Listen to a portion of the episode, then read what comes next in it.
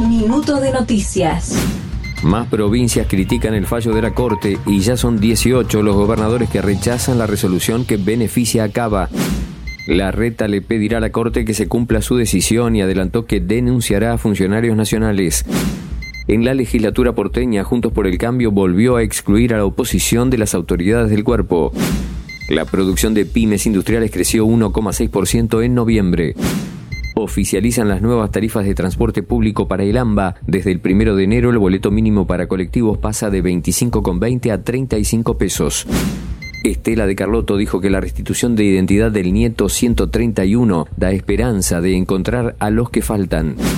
En Chile ya son dos los muertos y 500 las viviendas afectadas por un incendio en Viña del Mar que se inició como un siniestro forestal. Rodrigo de Paul fue ovacionado en el show de su novia, Tini Stoessel. Más información en telan.com.ar y en nuestras redes.